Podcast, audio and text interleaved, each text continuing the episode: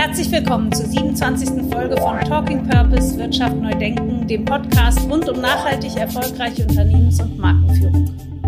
Mein Name ist Annette Bruce und ich bin Gründerin und Geschäftsführerin der Unternehmensberatung und Marketingagentur Creative Advantage aus Hamburg. Mit meinen Gästen diskutiere ich, wie Unternehmen profitabel wirtschaften und gleichzeitig einen Beitrag für das Gemeinwohl leisten können. In den Gesprächen erhaltet ihr Einblicke in die Unternehmen und Organisationen, die den Mut haben, Wirtschaft neu zu denken und damit Teil der Lösung der drängendsten Probleme unserer Zeit sind. Mein Gast heute, Mirko Wiegert, Gründer und Geschäftsführer von Fritz Cola, der zusammen mit seinem Mitgründer Lorenz Hampel als Student auf die verwegene Idee kam, es unter dem Motto Fritz gegen Goliath mit einem der größten Konzerne der Welt aufzunehmen.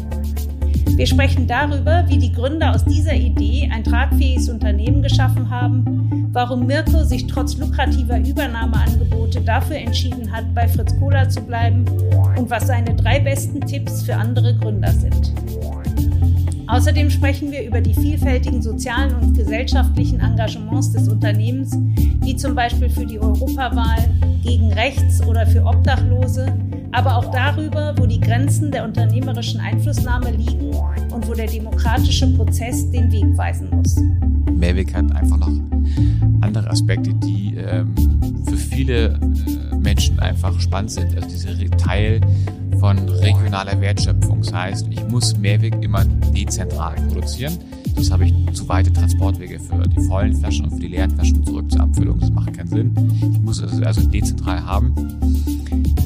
Das bedingt, dass man Teile Wertschöpfung lokal hat. Wertschöpfung, lokale Steuern, lokale Arbeitsplätze. Das sind alles Themen, die nicht nur ökologisch nachhaltig sind, sondern tatsächlich auch für, für den gemeinsamen, gemeinsamen Wirtschaftsraum oder für Wirtschaft an sich nachhaltig sind. Erfahrt im Podcast, wie viel David gegen Goliath nach fast 20 Jahren noch im Unternehmen lebt und was die weiteren Ziele und Herausforderungen von Fritz Kohler sind.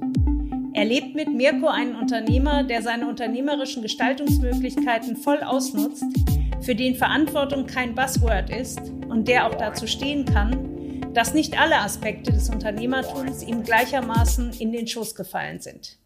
Hallo Mirko. Hallo Annette.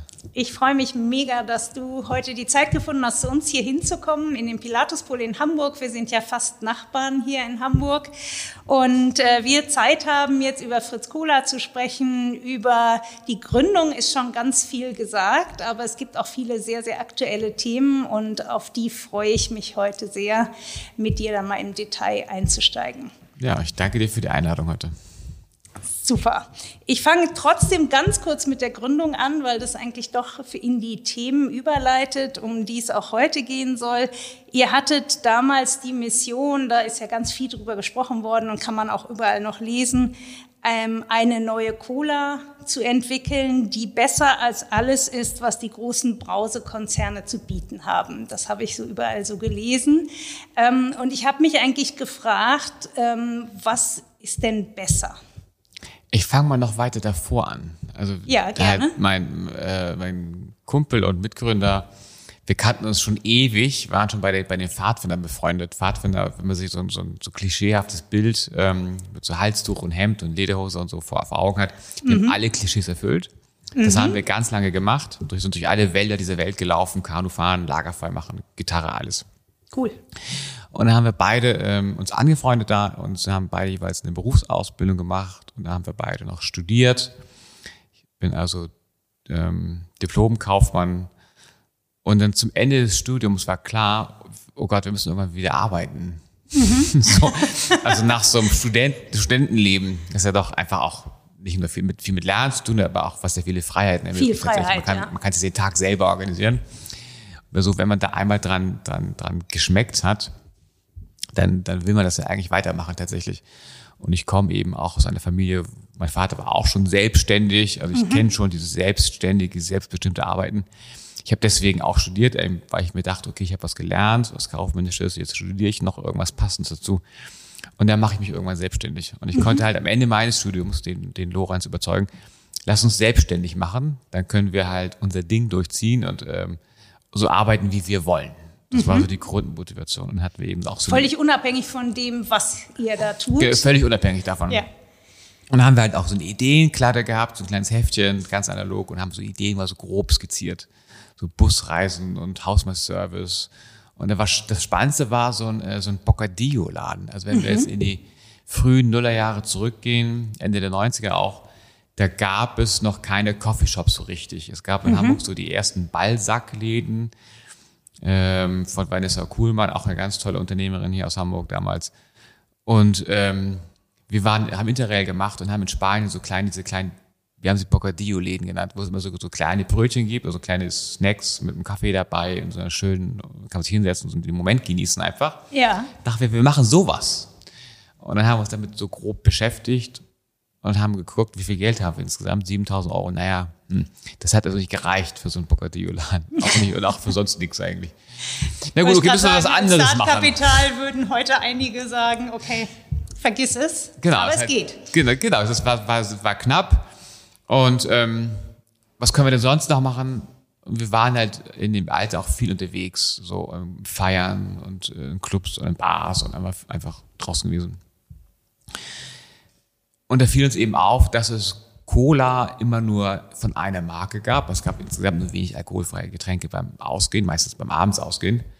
Und dann wurde Cola in der Regel auch warm aus Plastikflaschen in, in so große Gläser gegossen. Mhm. Und dann hat man so Glas Cola bekommen. Mal stille Cola, meistens auch gerne ohne Kohlensäure. Dann haben wir uns überlegt, ach, das ist so nett. Was, wenn wir eine eigene Cola machen? Die gibt es nur in Portionsflaschen. Das heißt, der Gastronom ist jetzt gezwungen, so eine Portion dann rauszugeben und nicht aus dem großen, aus, wir haben aus dem Eimer gesagt, also nicht aus dem Eimer auszuschenken. Dann musste sie nur noch kalt stellen, das schafft er kaltstellen, aufmachen, verkaufen. Und dann hat der, der Gast, in dem Fall, wir zum Beispiel, eine eiskalte Cola mit perfekter Kohlensäure, gutem Geschmack und toller Qualität. Und lass uns mehr Koffein reinmachen. Das, weil, warum trinkt man Cola? Einfach für diesen Energiebedarf, mhm. diesen, diesen Koffeinrausch im Idealfall. Aber wir machen mehr Koffein rein, als die, die da schon am Markt ist. Das heißt, es scheppert, es knallt auch besser. Und dann sowas machen wir halt. Und haben uns mhm. damit ein Jahr lang beschäftigt. Und dann kam 2003 kamen wir dann raus mit unserer Fritz Cola. Aber hattet ihr nicht Sorge, Cola, ich meine, das ist eines der bestgehütesten Geheimnisse der Welt, diese Cola-Rezeptur, das ist ja schon sprichwörtlich, dass das ja. so ein gut gehütetes Geheimnis für die Rezeptur ist. Wie kommt man darauf zu sagen, da ist so ein Megakonzern, also Pepsi gibt's ja auch noch, Coke und Coca-Cola und Pepsi, da sind zwei Megakonzerne und die streiten sich weltweit um die Vorherrschaft am Markt. Und dann kommt eigentlich nichts mehr in dieser ganzen Kategorie. Wie kommt man darauf zu sagen, wir setzen jetzt was daneben, was auch irgendwie eine Zukunft hat. Denn auch damals war ja schon Coca-Cola immer wieder im Ranking der wertvollsten und bekanntesten und größten Marken und so weiter ganz oben.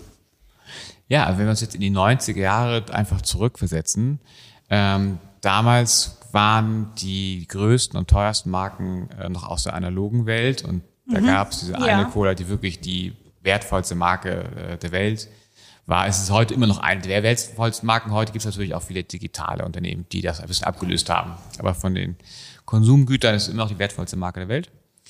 Ähm, wir haben uns damals gedacht, Mensch, wenn es immer nur, es gab in unserer, in unserer Zeit hier, wir sind in Hamburg aufgewachsen, immer nur eine einzige Cola mit einer Orangenlimonade und einer Zitronenlimonade. Wenn es immer nur diese eine gibt, dann muss es ja auch eine zweite geben. Es muss ja, ja, Platz für eine zweite geben. Das kann ich mal, also man gibt es auch verschiedene Biersorten und verschiedene Wässer und Säfte. Der muss auch Platz für noch eine andere gute Cola sein. Und irgendwie haben wir es dann bewerkstelligt. Wir haben erst versucht, aus äh, das äh, Google gab schon, dass du irgendwas zusammen zu googeln, so ein Rezept und dann irgendwie mit diesen Materialien zu arbeiten. Alles hat alles nicht funktioniert. Also haben wir quer durch die Republik telefoniert, ganz analog, ganz klassisch und haben Menschen gefunden, die ähm, uns geholfen haben, da was Gescheites zusammenzubauen. Die findet man dann tatsächlich. Ja, also Leute, die schon mal dran rumprobiert haben oder die sich dann auf den Weg gemacht haben für euch. Um so nee, also Leute, die, die, das, die auch das direkt abrufen können. Also wir haben ja hier, sag ich mal, in Deutschland, in Mitteleuropa eine perfekte industrielle Struktur. Es gibt für jedes Problem immer eine Lösung irgendwo. Okay, und dann habt ihr diese Rezeptur genommen. War es die sofort oder habt ihr da lange dran rumprobiert? Mm, wir haben sie einmal, sag ich mal, ähm, am Papier definiert, wie sie sein sollte, so ein bisschen weniger süß im Geschmack mehr Koffein, so ein bisschen erwachsener. als mhm. das, was da war. Ähm, und dann hat uns, hat uns, es war in der Brauerei, haben uns eben zwei Vorschläge gemacht und wir haben dann eine ausgewählt. Also wir haben dann Testproduktion gemacht und haben dann im Studentenwohnheim in Othmarschen in Hamburg ähm, mhm. in, der, in, der, in der Kellerbar, jedes anständige Wohnheim hat natürlich auch eine Bar und der Kellerbar mussten dann meine, meine Mitbewohner äh, einfach Cola trinken, Cola Rum, Cola Whisky, Cola Pur und durften dann am Ende des Abends, also morgens um 10, durften sie dann auswählen, welche Cola denen am besten gefallen hat. Und haben sich für eine Variante entschieden und die haben dann genommen. Ah ja, okay. Und wie war das? Kam die Cola dann geschmacklich sofort an? Haben die äh, Kommilitonen sofort gesagt, die ist auch besser? Oder war das am Anfang mehr der Reiz, äh, es ist eine andere? Am Anfang war es der Reiz, es ist eine andere tatsächlich. Ähm, auch für vielen bei unseren Kunden später. Und ähm, über die Jahre jetzt haben sich viele Konsumenten einfach daran gewöhnt, dass es verschiedene Geschmacksbilder von mhm. einer Cola gibt. Mhm. war, als wir anfingen, war das noch nicht so, aber heute hat sich das Geschmacksbild beim Konsumenten einfach geweitet. Es ist mehr, es geht, es wird mehr akzeptiert, wer verschiedene äh, Cola-Geschmäcker werden akzeptiert. Ähm, ja gut, wir haben in diesen knapp 20 Jahren ja auch eine extreme Entwicklung an genau. alternativen äh, Limonadengeschmäckern. Ja. Angefangen von Bionade, die haben da den den Markt äh, sehr geöffnet für alternative Limonaden bis dann Lemonade. Und ich meine, jetzt gibt's ja unglaublich. Äh, dein Kollege hat mal gesagt in einem Podcast, jeden Tag kommt eine neue gute ja. Limonade auf den Markt und die wären auch nicht schlecht, was ja stimmt. Also ein hart umkämpfter Markt, aber ich aus meiner Erinnerung habt ihr schon sehr dazu beigetragen, dass man überhaupt mal in Alternativen gedacht hat, dass man überhaupt mal in Erwägung gezogen hat, was anderes zu kaufen als die klassische Coke. Ja, also wir würden sicherlich zu den zu den paar Pionieren, die damals angefangen haben, äh, Getränke abseits vom Mainstream zu organisieren und zu machen.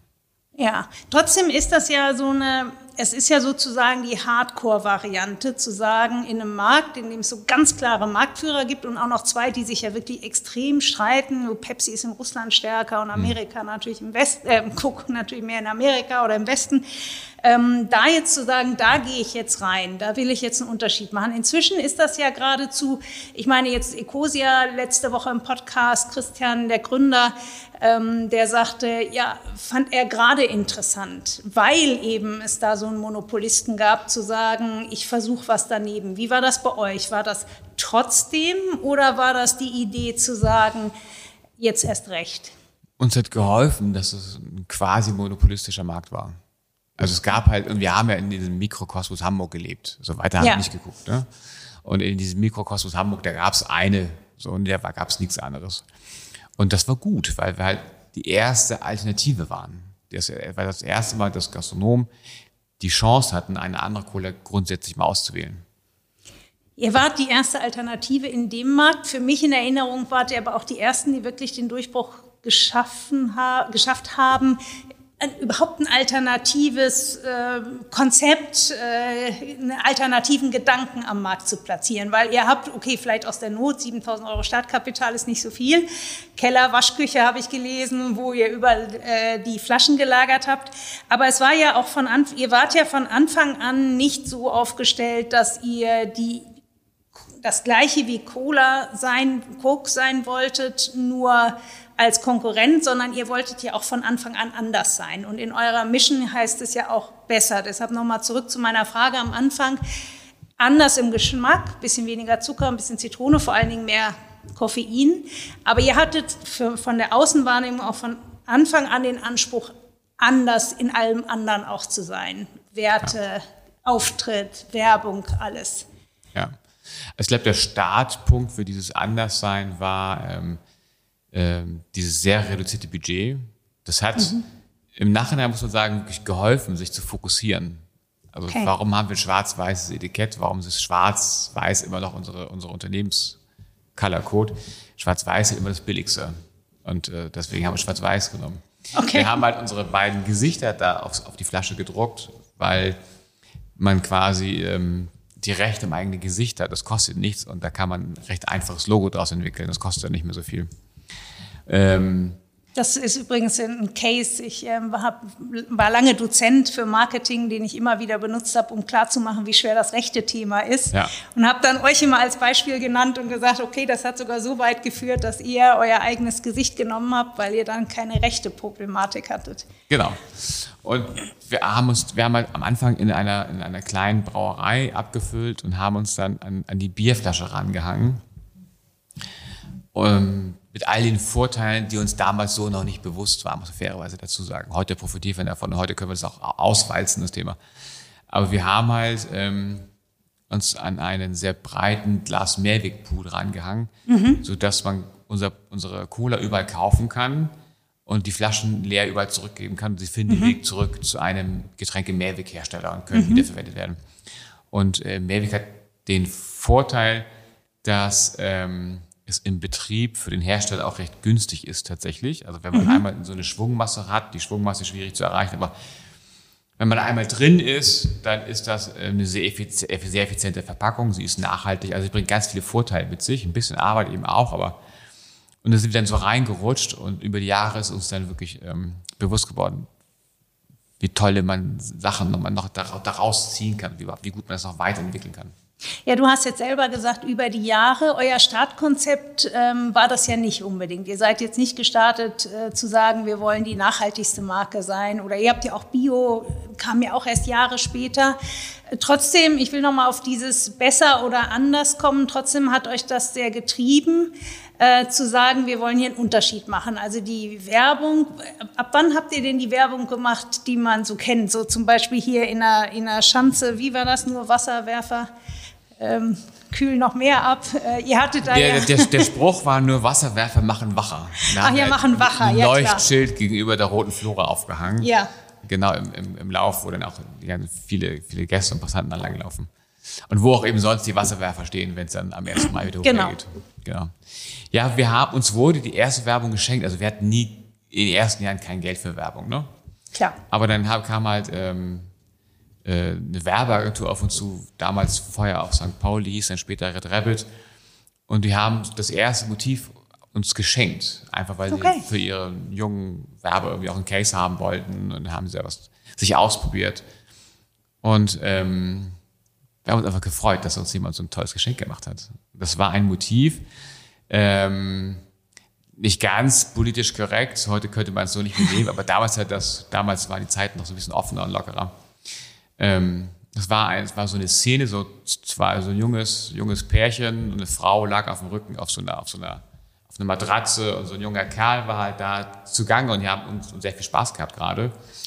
Aber der, der junge Mann hatte dann statt seinem eigenen Kopf so einen Pferdekopf drauf montiert. Ja. Und die, die ähm, während sie Spaß hatten, haben halt dann die Augen so genussvoll nach oben geschaut. Und der Claim stand da daneben für lange Nächte Fritz oder viel, viel Koffein. Okay. Und äh, einfach wirklich ein tolles Motiv, wirklich toll auch gemacht. Und wir haben ähm, da so ein paar Poster drucken lassen und verschenkt und, da haben, äh, und haben dann so viele gratis Anzeigenflächen in damals wirklich hochwertigen Printmedien bekommen. Dass, weil ja, die Anzeige so rein. Ja, weil die Anzeige, Anzeige, so gut war. Das heißt, ihr seid da so ein bisschen reingerutscht. Das war eigentlich Zufall. Das war nicht eure Idee, jetzt auch in der Werbung Nein. zu provozieren, anders zu sein, sondern das war die Agentur, die euch da sozusagen genau. Hingeschoben hat. Ja, genau. Damals der, der, äh, der Jochen Matzer, der uns das ein bisschen auch so okay. gezeigt hat, wie es geht. Und der Jan Frisch aus seiner Zeit.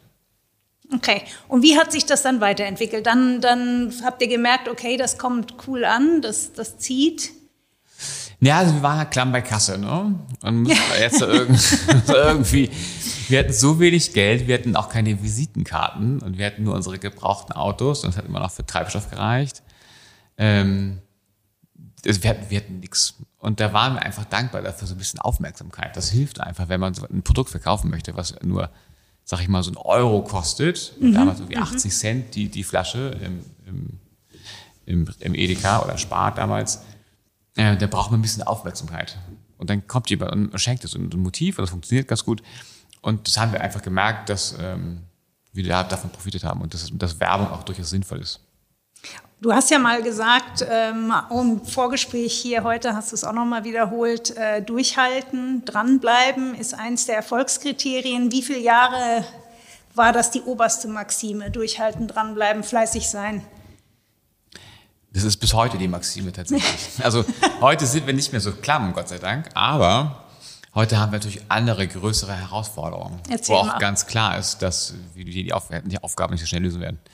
Ja, heute wollen wir halt das Thema Glas Mehrweg, indem wir einige Professionen, einige Perfektionität auch wirklich erreicht haben, wirklich ausrollen in, in andere Länder. Wir wissen ja auch durch die, äh, durch die Abfallhierarchie, die auch äh, durch die Europäische Union so wie es vorgegeben ist, dass Mehrweg im Kommen ist und in vielen europäischen Ländern wiederentdeckt wird oder auch außerhalb. Wir haben jetzt gerade äh, mit befreundeten Unternehmern, äh, Leute in Kalifornien so ein bisschen mit beraten und auch Hilfestellung geleistet, dass sie dort die ähm, Gesetzgebung dahingehend verändern, dass auch Mehrweg wieder funktioniert. Wir haben einige Expertise in diesem Bereich und das ist schon aber eine, eine große Herausforderung, weil du musst Netzwerke akquirieren und muss Leute treffen, muss es irgendwie möglich machen. Also Leuten, die es gar nicht kennen, erklären, dass sie jetzt Millionen investieren, um das wieder machbar zu machen. Wie viel Prozent habt ihr außerhalb Deutschland? Wie viel Prozent Umsatz? Äh, wir haben schon weit über 90 Prozent in Deutschland und der Rest verteilt sich äh, im europäischen Ausland.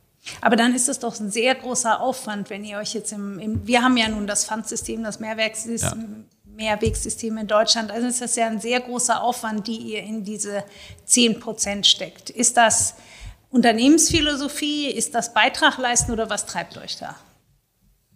Ja, wir haben noch ein bisschen Glas-Einweg in, in Europa. Wir haben das meiste von unserem europäischen Geschäft ist Glas-Mehrweg. Wir haben irgendwann mal angefangen, mit ein paar Kunden bisschen Flaschen zu verkaufen, wo wussten, die wir nicht kriegen wir nicht zurück.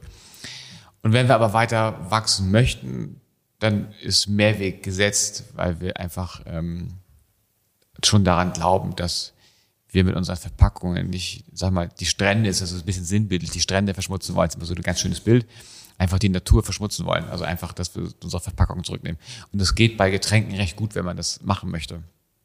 Plus Mehrweg hat einfach noch andere Aspekte, die ähm, für viele äh, Menschen einfach spannend sind. Also dieser Teil von regionaler Wertschöpfung. Das heißt, ich muss Mehrweg immer dezentral produzieren. Sonst habe ich zu weite Transportwege für die vollen Flaschen und für die leeren Flaschen zurück zur Abfüllung. Das macht keinen Sinn. Ich muss also, also dezentral haben. Das bedingt, dass man einen Teil der Wertschöpfung lokal hat. Wertschöpfung, lokale Steuern, lokale Arbeitsplätze. Das sind alles Themen, Okay, die nicht ja. nur ökologisch nachhaltig sind, sondern tatsächlich auch für, für den Gemeinschafts- Wirtschaftsraum oder für Wirtschaft an sich nachhaltig sind.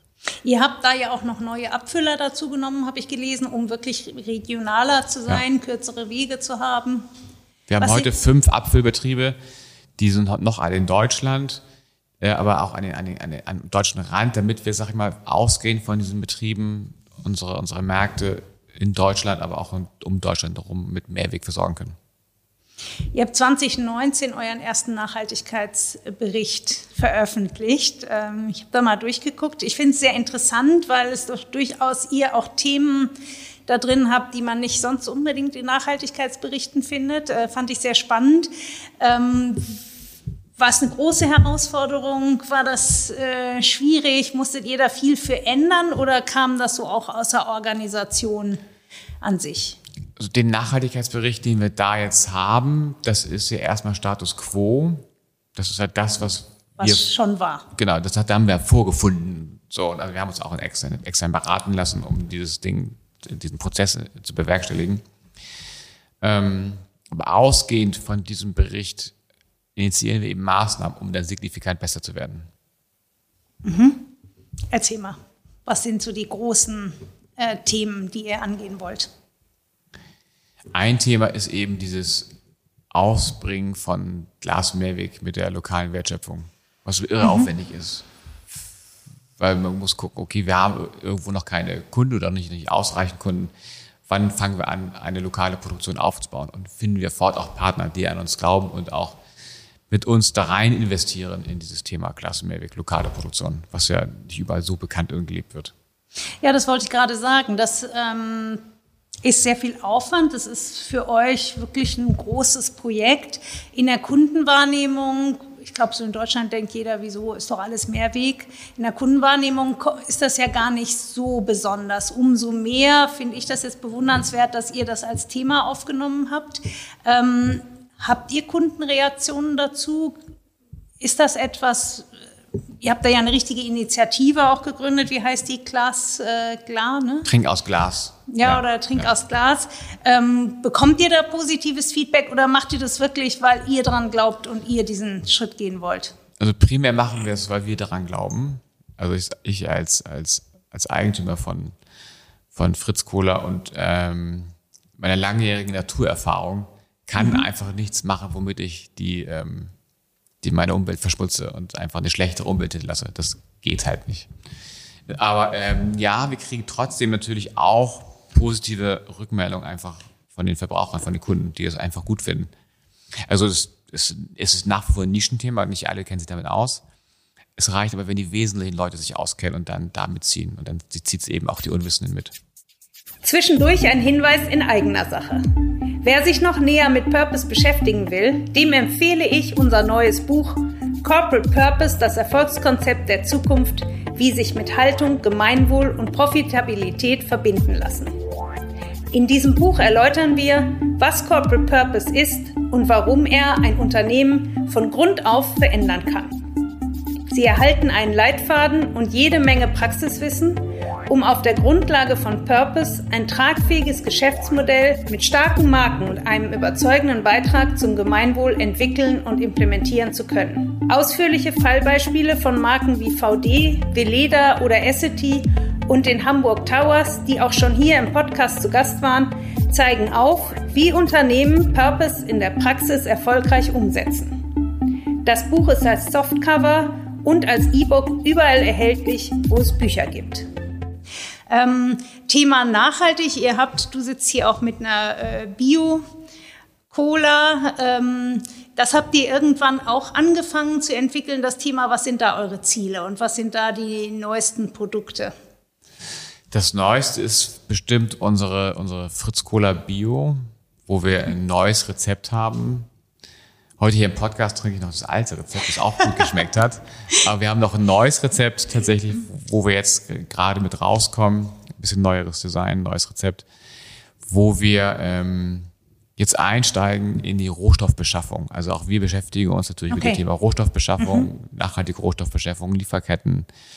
Ähm, wir sind da schon ein ganzes Stück des Weges gegangen, haben aber noch ein Riesenstück vor uns. Mhm. Wir werden das nicht über Nacht lösen, aber, aber mit, mit der, der der Biokohl ist der erste Schritt gegangen, tatsächlich, dass wir da mehr einsteigen. Und wie ist da die Kundenresonanz? Also erstmal die Händlerresonanz. Ist das einfach, da Listung für zu bekommen? Wird das sehr gut aufgenommen? Oder ist es so ein Punkt, wo man sagt, oh nee, jetzt also es ist schon nicht Coke, nicht die klassische, es ist schon was anderes und jetzt noch im Bio.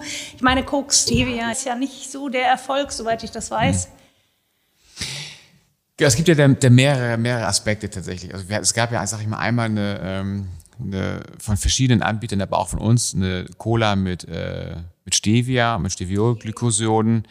Ähm, haben alle wieder eingestellt, wir auch. Hat einfach keiner gekauft, obwohl das wirklich tolle, tolle Colas waren, mit äh, 50 Prozent weniger Zucker drin und trotzdem fast voller Cola-Geschmack. Warum hat das keiner gekauft? Ähm, es ist keinem Hersteller gelungen, wirklich dem Verbraucher das zu erklären, dass er es versteht, sondern ähm, Verbrauchererwartung war, oder das war so die Rückmeldung, aber da ist immer noch Zucker drin. Also es ja. war so ein bisschen dieses Stevia ist das gleiche wie Aspartam oder andere Süßstoffe.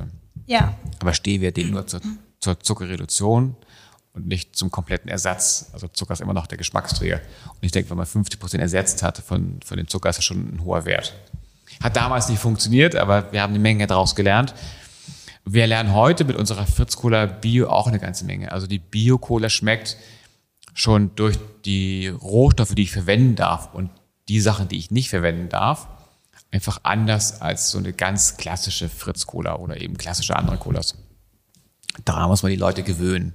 Das ist ein Prozess. Das wird auch nicht so schnell gehen und wir stehen da ganz am Anfang, aber wir sind da frohen Mutes, dass wir da weiterkommen. Kunden sind da ja oft, man möchte es so gern nachhaltig haben, also soziale Erwünschtheit ist hoch für Bio, für nachhaltig und so weiter. Wenn es dann zum Kaufakt kommt, sieht es doch oft ein bisschen anders aus in der Realität. Also ich mache viel im Bereich Mode, da ist das total krass. Da sagt jeder, ich möchte keine Kinderarbeit, ich möchte kein Polyester, ich möchte nachhaltige Baumwolle und so weiter. Und was hast du heute an? Hm, da genau, ist dann Einwegkleidung. Mhm, Einwegkleidung kann man fast so sagen. Ja. Genau. Da ist dann auf einmal, ja, heute habe ich zufällig jetzt Polyesterbluse an, okay. Ähm, wie, wie ist das im Getränkemarkt? Das ist ähnlich. das ist ähnlich. Alle wollen, alle wollen nachhaltig. Ähm, ich, vielleicht bei Getränk ist es leichter als bei, als bei Kleidung, weil beim Getränk, da kann man eher nochmal erkennen, kann auch andere sehen, ist das jetzt Bio oder nicht, ist das eine Glasflasche oder eine Plastikflasche. Ich glaube, bei Kleidung ist das einfach komplizierter, weil man nicht sofort erkennt, ist es gut oder böse. Das gut. Also, und, ähm, Seid ihr teurer mit der Bio oder kostet die das ja, gleiche? bei uns ist die Bio ein bisschen teurer als die konventionelle. Okay. Einfach weil die Rohwaren, die wir einkaufen, auch teurer sind. Klar, ist bei Bekleidung natürlich auch so. Genau. Polyester ist, gerade wenn der Genau. Ölpreis so sinkt wie in letzter Zeit, natürlich sehr viel billiger als eine Bio-Baumwolle. Genau. Und ab- aber wir, aber wir kommen ein bisschen aus der Schiene, wir sind ja keine Notwendigkeit, sondern Cola und Limonade, das, was wir eben machen, wir sind ein reines Genussmittel. Wir sind nicht, wir, wir decken nicht den Flüssigkeitsbedarf, wir sind kein Grundnahrungsmittel, sondern einfach, wir sind dieses, ich gönne mir etwas und dann darf es auch gerne mal mit Zucker sein und auch mal einen Cent mehr kosten und so. Also da haben wir eine bisschen andere Situation tatsächlich als jetzt ähm, andere Dinge, als die vielleicht da noch notwendige sind. Wir sind ja der reine Luxus. Ihr engagiert euch ja auch sozial sehr stark. Es gibt ganz viele Themen, für die ihr euch einsetzt. Was sind da so, wonach sucht ihr die aus? Was sind Fokusthemen? Was ist ein Thema, was dir besonders am Herzen liegt? Wir gehen zeitweise sehr breit raus, aber wir schauen, dass die Themen ähm, zu unserem Kern wach äh, passen. Also als Ja. starke koffeinhaltige Kohle haben wir natürlich dann diese, diese Wachwirkung, dieses Wachbleiben für uns übersetzt in, ähm, in, in Wachsein, Haltung haben. Da leitet sich sehr gut ab, was wir gemacht haben. Also wir sind ähm, Träger in der Initiative Pfand gehört daneben, haben vielleicht viele schon auf verschiedene Getränkeflaschen, auch bei anderen Getränkeherstellern einfach das Logo gesehen. Wir haben die Initiative vor Jahren von den Gründern übernommen und, äh, und machen sie jetzt, sag ich mal, unternehmensneutral für die Branche, pflegen wir diese Initiative und kamen dadurch auch Zugang zu, zu vielen, zum Thema Obdachlosigkeit, Obdachlosen. Und ähm, da haben wir viel gemacht, also mediale Aufmerksamkeit ähm, oder äh, beigetragen zu, zu Wasserspenden im Sommer, solche Sachen. Ja, ihr hattet ja eine sehr interessante Kampagne, wo ihr die heile Welt von Instagram gegen die Welt von Obdachlosen gestellt habt. Ähm, hat das viel Aufmerksamkeit? Seid ihr, konntet ihr damit durchdringen in eine breitere? Ja, Gruppe? also wir haben da eine jüngere Zielgruppe mit erreicht, also die auch, das ging digital, einfach dadurch offen und affin sind und so. Aber wir haben da im Moment Sichtbarkeit gemacht. Ich glaube, wo wir wirklich was erreicht haben, was wir nicht messen konnten, aber ähm, wo wir auf jeden Fall ähm, für eine positive Wirkung beigetragen haben, war unser, unser Beitrag zur letzten Europawahl. Also wo wir auf unseren, auf unseren Cola-Flaschen und über Anzeigen und über Medialeistung aufgerufen haben, zur Wahl zu gehen, weil zu der Zeit standen eben die Chancen ganz gut, dass populistische Parteien im Parlament einfach mehr Raum einnehmen werden. Und das kann man am besten finden, wenn man mehr Leute zur Wahl animiert. Dann gehen die, dann geht die, die Anteil, der Anteil einfach an der Stimmen da zurück im Gesamtverhältnis.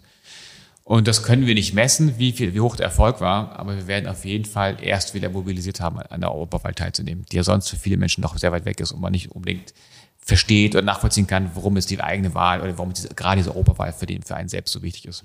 Also ich glaube schon, dass äh, das sehr mobilisiert hat. Ich habe das sehr gut in Erinnerung jetzt als Wähler. Ähm, es ist schon, es hat schon sehr viel Aufmerksamkeit ähm, erregt.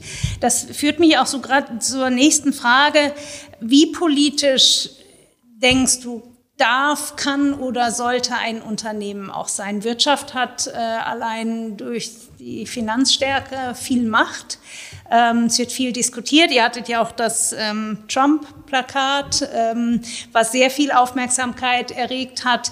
Ähm, wa was glaubst du, was ist deine ganz persönliche Überzeugung? Wie politisch kann, darf oder sollte ein Unternehmen sein?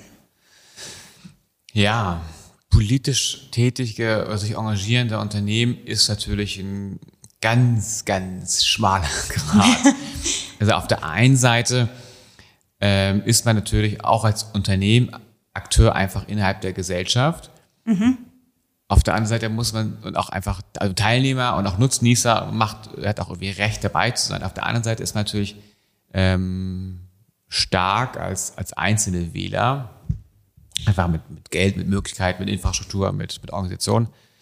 Ähm, ich denke, man muss da aufschauen und ich, ich hoffe, dass uns das immer gelingt, diese eigenen Verantwortung dann auch gerecht zu werden. Also dass man irgendwie teilnimmt, ohne zu viel Einfluss zu, zu, äh, zu nehmen, weil natürlich man andere nicht zu bulldozern sollte. Also das ist am Ende in einer so demokratischen Gesellschaft wie bei uns. Mhm. Das heißt, man denkt, gerade bei kritischen Themen, wo es um was geht, also Rassismus zum Beispiel, wo sich ja im, bei der letzten Europawahl ganz viele ähm, auch eher konservative Unternehmen geäußert haben. Ich denke da an die Initiative ähm, äh, Made in Germany, but not made by Germans. Ich müsste es nochmal nachgucken, aber ja. halt wirklich auch eher so biedere Unternehmen sich ganz klar gegen Rassismus positioniert ja. haben, die sich sonst eher politisch nicht so engagieren. Zurückhalten, ja. Genau, aber weil es natürlich ein Thema ist, okay, wenn wir als Gesellschaft da ähm, kippen, dann haben wir als Gesellschaft ein mega Problem. Da basiert auch auf Erfahrungen, die wir in der Vergangenheit gemacht haben als Gesellschaft. Ich glaube, da muss man sich schon engagieren. So bei anderen Themen muss man sich vielleicht eher nochmal zurückhalten oder einfach weniger laut sein, um eben auch das, das freie Spiel, das freien demokratischen Austausch in so einer Gesellschaft auch nicht überbordend zu beeinflussen. Weil man ja nicht der Einzige ist, der Recht hat, sondern andere haben eben auch Recht irgendwie. Es ist schon ein schmaler Grad, den wir auch mal wieder finden müssen und wo wir uns auch mal bestimmt auch mal daneben liegen. Wie siehst du das jetzt? Ist ja Purpose ist ja so ein Modehype geradezu und viele Unternehmen geben sich ein Purpose Statement. Ich sage das jetzt bewusst auch kritisch, weil ich das oft erlebe. Da wird eigentlich ein neuer Werbeslogan, der so ein bisschen mehr Sinn enthält, entwickelt. Ähm, für mich gehört ihr zum Unternehmen, was schon lange bevor das ein Thema war, eine klare Haltung hatte und auch dazu gestanden hat und auch ja auch mal Kritik einstecken musste. Es gab ja auch nicht alles, was immer gut angekommen ist, was ihr gemacht habt. Wie empfindest du das, dass so viele Unternehmen äh, so auf diesen Zug jetzt aufspringen? Ich will das jetzt gar nicht so bewertend sagen. Ich muss jetzt vorsichtig sein, wie ich das formuliere.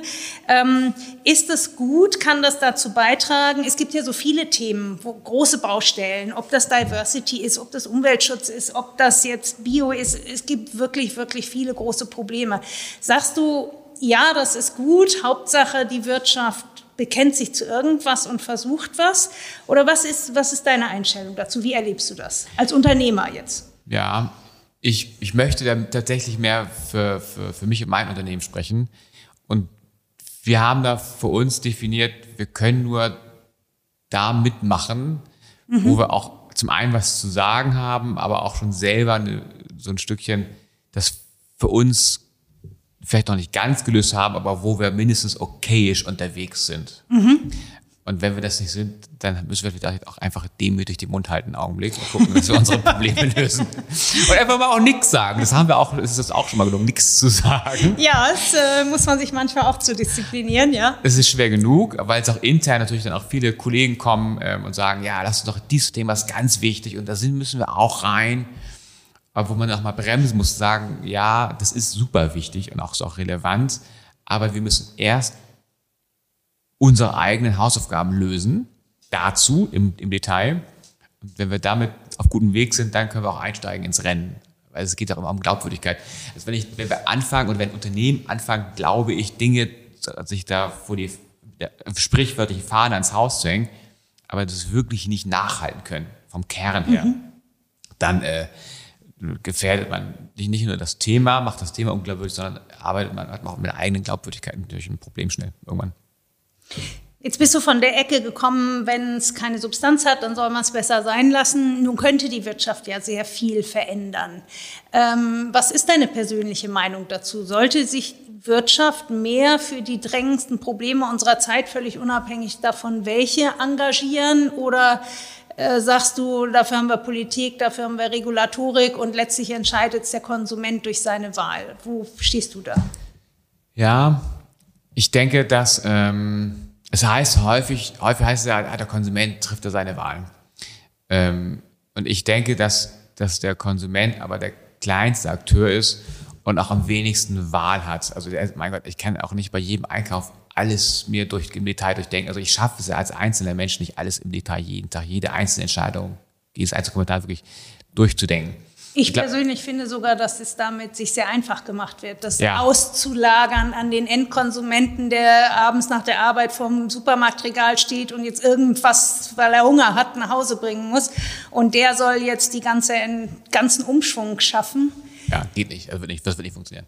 Das heißt, da sind, da sage ich mal, wir Unternehmen schon gefordert, dass wir einfach unsere Hausaufgaben machen und einfach verantwortlich unser Unternehmen führen. Das ist schon schwierig genug.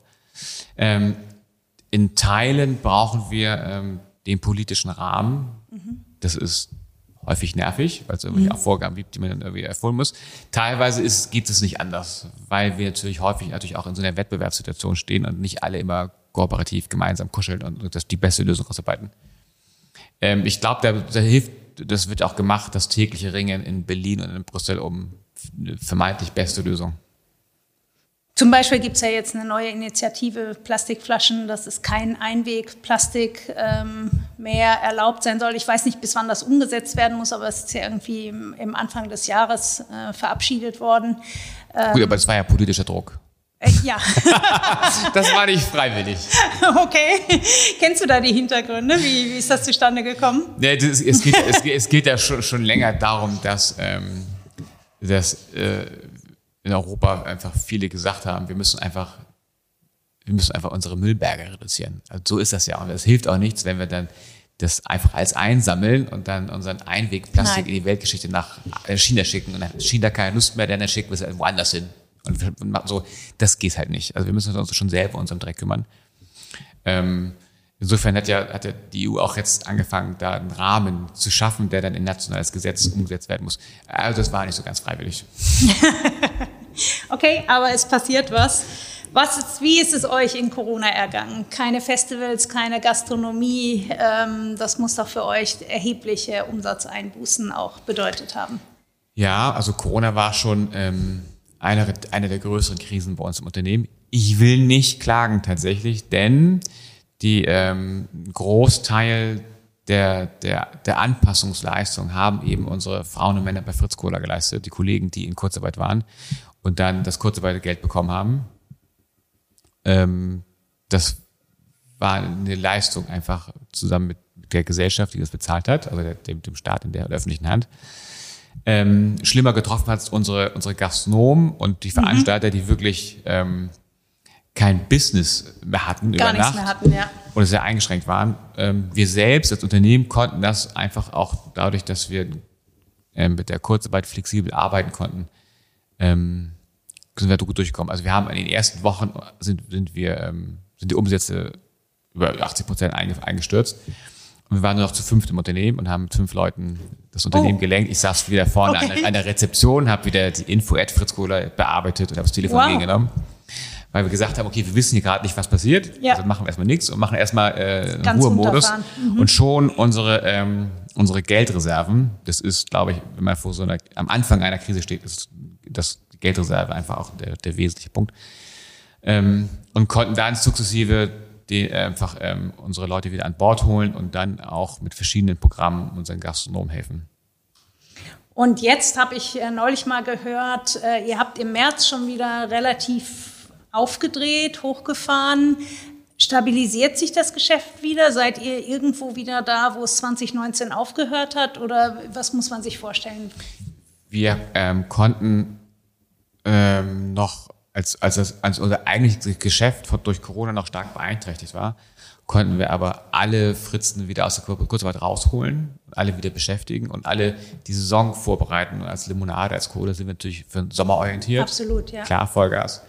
Wir haben also Anfang März konnten wir das, das Jahr vorbereiten, so dass wir dann auch äh, bei, bei Öffnen, der Wiederöffnung der Gastronomie einfach dabei waren. Insofern sind wir ähm, Stück weit besser da als jemals zuvor und mit kompletter Truppe.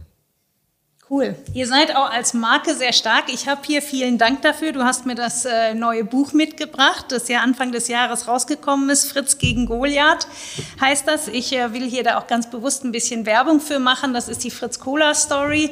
Und du hast mir erzählt, für dich war das, als dein Mitgründer und Freund äh, Lorenz aus dem Unternehmen ausgeschieden ist, war das so für dich so eine Ah, nee, erzähl du das mal selber. Warum du da auf die Idee gekommen bist, äh, dieses Buch zu schreiben.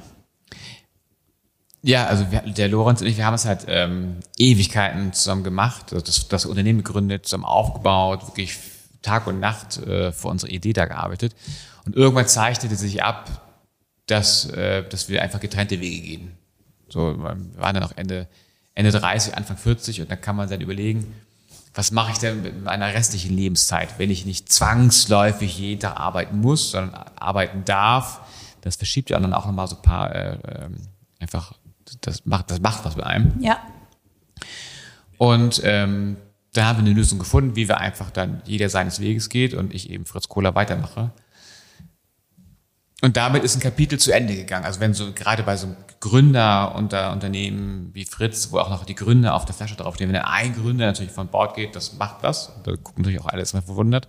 Mhm. Es war ein Einschnitt und es war auch klar, dass wir uns danach professionalisieren müssen. Also wir bleiben weiter als unabhängiges Unternehmen. Das heißt, wir sind immer noch Inhaber geführt und gehören zu keinem Konzern dazu. Aber wir müssen schauen, dass wir mit unseren fast 300 äh, Mitarbeitern, die direkt von uns abhängig sind, aber auch dem weiten Netzwerk von von, von Betrieben, wo wir Hauptauftraggeber sind, also einige Verantwortung. Das heißt, wir mussten uns professionalisieren, um auch einfach dieser Größe gerecht zu werden. Mhm. Das ist also ein Kapitel zu Ende gegangen. Und mit dem Buch beschreibe ich äh, die ersten Jahre und die, die Erfahrungen daraus und möchte anderen, die auch gerne gründen möchten, einfach so ein bisschen eine Inspiration sein. So ein kurzweilig, man kann es schnell durchblättern, es ist schnell umfasst aber so Inspiration für, ach guck, die haben es auch geschafft. Das ist so ganz hands-on geschrieben. Ich bin ja auch hier kein Raketenwissenschaftler, sondern habe einfach angefangen, Kohle auszuliefern und zu produzieren. Das ist jetzt auch keine, nicht so kompliziert.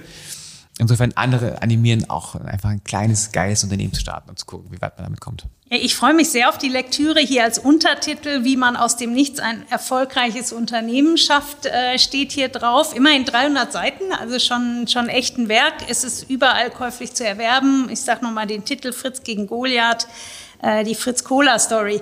Du hast es eben schon angesprochen, ihr wollt inspirieren, andere Unternehmer. Was wären so deine drei wichtigsten Tipps für die, die sich jetzt auf den Weg machen? Denn ich glaube, also es ist so schön rausgekommen im Gespräch, es ist ein Fritz gegen Goliath und ihr habt euch da auf den Weg gemacht und habt gesagt, da können wir trotzdem einen Unterschied machen. Und ich erinnere das gut, dass viele sagten, schaffen die nie, aber die haben es geschafft. Was sind so die wichtigsten Dinge, die man im Kopf haben muss, wenn man so ein Unterfangen startet? Aus meiner Erfahrung ähm, ist, sind die wichtigsten Dinge, erstmal das Anfangen tatsächlich. Mhm. Ich spreche ganz vielen Menschen, die natürlich auch einfach Fritz Kohler toll finden. Ach, Mirko, du hast ja was gegründet. Hey, ach, würde ich auch gerne machen und so. Ich glaube, das Wichtigste ist wirklich das Machen, das Anfangen, mhm. etwas zu machen. Der Rest findet sich dann.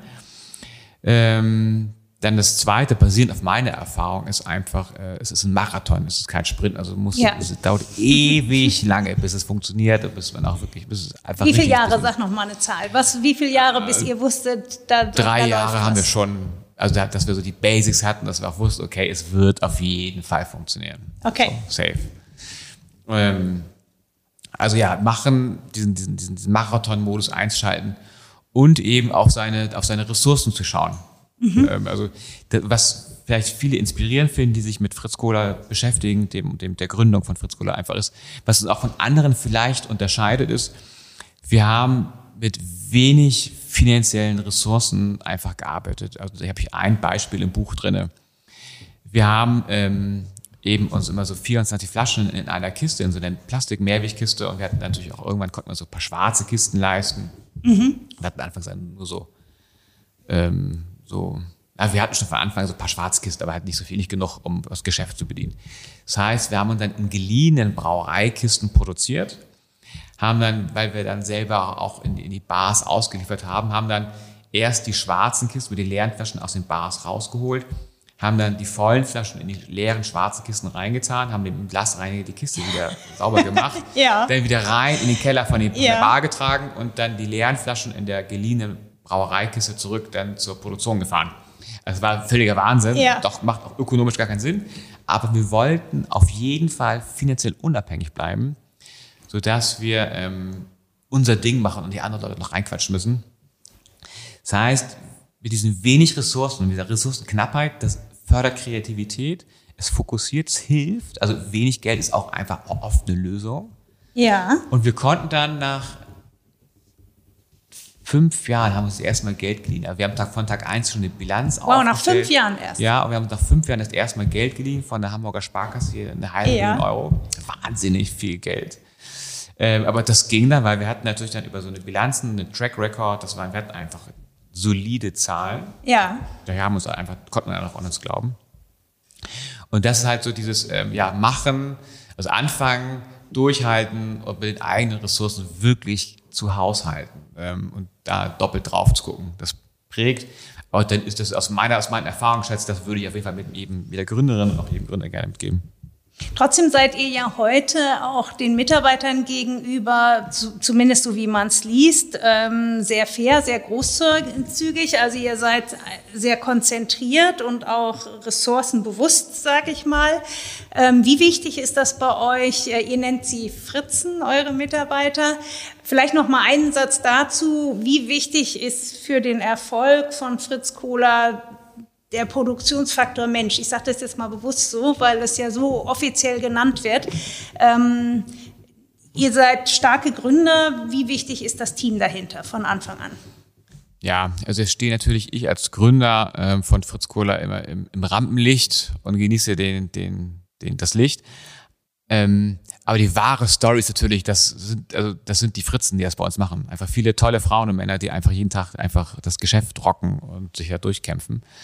Ähm, und am Ende ist es ein reines People's Business. Also es ist nett, dass wir eine tolle Kohle haben, aber ähm, ohne die People dahinter, die wirklich ähm, findet, passiert, tut sich gar nichts. Also wir haben auch bei uns schon Krisen durch, hausgemachte Krisen, auch ohne Corona, wo wir mhm. intern ähm, eben in diesem People-Business einfach schlecht waren. Also man muss sich vorstellen okay. halt, ich bin jetzt, äh, war Azubi, habe dann studiert und hab, war dann irgendwie Gründer und auf einmal bin ich Manager von so ganz vielen mhm. Leuten und dann kommt zur Weihnachtsfeier über 200 Leute und die gucken dann alle an und erwartet irgendwas von einem, ne? ja. So. Und ähm, ich habe das ja nie gelernt. Das heißt, das war äh, für viele Beteiligte und auch für mich ein ganz steiniger, harter Weg hin zu, ähm, äh, wie gehe ich denn mit dieser Masse an, an Menschen so gut um, dass ich A, deren Ansprüchen gerecht werde, dass ich meinen Ansprüchen gerecht werde, auch mit dieser Leistungserwartung, die man in so einem Unternehmen eben auch hat, dass einfach was passiert und funktioniert. Dieses Spannungsverhältnis, wie, wie, wie geht das? Ähm, das fing bei uns an, nachdem wir, nachdem wir externe Manager dazugenommen haben. Also externes Management ah, ja. dazunehmen hat ja. Vor- und Nachteile. Aber zu den Vorteilen gehört eben auch, dass da ein Winfried Rüde, Rübesamen bei uns dazu kam als Mitgeschäftsführer, ja. der mit mir das Unternehmen führt und der aber dieses Handwerk einfach mitbringt. Ja. Wie gestalte ich eine Mitarbeiterkommunikation? Wie mache ich das mit den Gesprächen? Und wie organisiere ich das so, dass, dass, dass alle happy sind und dass es nicht nur funktioniert, sondern auch, dass es einfach sich gut anfühlt. Also ich habe es nicht gelernt, ich habe es jetzt mittlerweile gelernt. Ja, Learning by Doing. Learning by Doing, viele Coaching-Sessions. so. der, der hat ein harter Weg, aber ohne People rührt sich bei uns nichts. Bestimmt hast du das ein oder andere Angebot bekommen, dein Unternehmen zu verkaufen. Wie sieht deine Zukunft aus? Ja, hatte ich tatsächlich viele tolle Angebote auch und auch ging auch um, auch um, um ordentliches Geld. Ähm, ich habe mich damit auch beschäftigt, auch sag ich mal, als dann klar war, dass wir beiden Gründer nicht mehr zusammenarbeiten mhm. wollen und werden. Ähm, habe ich mich ernsthaft damit beschäftigt, was auch was anderes zu machen. Bin dann aber auf die Idee gekommen, ach, eigentlich mache ich ja das, was ich machen möchte. ja. Und ähm, bin dann eben bei Fritz Kohler geblieben. Und für mich die Freude ist, und so denke ich, wird auch meine Zukunft aussehen, ähm, dieser mit der Größe wachsen eben auch die Möglichkeiten, die man, also die Gestaltungsmöglichkeiten, die man eben hat, die ich eben habe oder die wir bei Fritz haben in unserer Mannschaft. Ähm, insofern bin ich da, wo ich sein möchte und werde auch genau das weitermachen. Insofern, und wir sind eine Independent Brand. Also dieses leicht nerdige, was wir manchmal machen, dieses sehr spitze, dieses manchmal auch verkopfte, also das können wir uns eben leisten, das können wir eben machen, weil, ähm, weil wir von der Struktur eben unabhängig sind von anderen, speziell von großen Konzernen unabhängig sind und wir einfach unser Ding so durchziehen können. Ich glaube, das ist ein sehr, sehr schönes Schlusswort, Mirko. Vielen, vielen herzlichen Dank. Ähm, ich fand das ähm, Ich finde, du lebst die Brand richtig. Ich finde es ganz toll zu erleben, dass das keine, wirklich keine Marketinggeschichte ist, sondern du bist die Brand und du bist für mich da mega authentisch. Du hast jetzt ganz zum Schluss noch gesagt, ich bin bei Fritz Kohler geblieben. Das finde ich einen unglaublich schönen Ausspruch, wo du der Inhaber bist und der Gründer bist, zu sagen, ich bin da geblieben. Das äh, zeigt für mich so schön, dass du die Firma als Ganzes siehst, dass du zwar der Eigentümer bist, aber dass die Fritzen eben für dich, wie du auch sehr schön beschrieben hast, eine ganz, ganz wichtige Rolle spielen. Ich fand die Tipps für die Gründer extrem gut. Ähm, der, der für mich am ganz stärksten hängen geblieben ist, ähm, den ich auch nochmal mit in mein eigenes Unternehmen äh, nehmen werde, die Konzentration auf das, was ihr bewegen wollt, für das, für das ihr stehen wollt und äh, auch das Wissen und das eigentlich einfach eigene Verständnis, alles kann man nicht bewegen. Aber man sieht, wenn man es so geradlinig macht wie ihr, dass man durchaus dann doch sehr viel bewegen kann. Und das, Annette, ist leider das Schwierigste, das Fokus auf das Wesentliche. Ja. also das gelingt uns nicht jeden Tag. Also ich werde mir dann das Buch schnappen und äh, ich empfehle das, auch wenn ich zugebe, es noch nicht gelesen habe, ich empfehle das mal weiter, denn was ich hier heute erlebt habe, ist ein ähm, sehr engagierter, sehr überzeugender Gründer. Mirko, ganz, ganz vielen Dank, dass du dir die Zeit genommen hast, zu uns ins Studio zu kommen und ich wünsche euch ganz viel Erfolg weiterhin. Danke für die Einladung.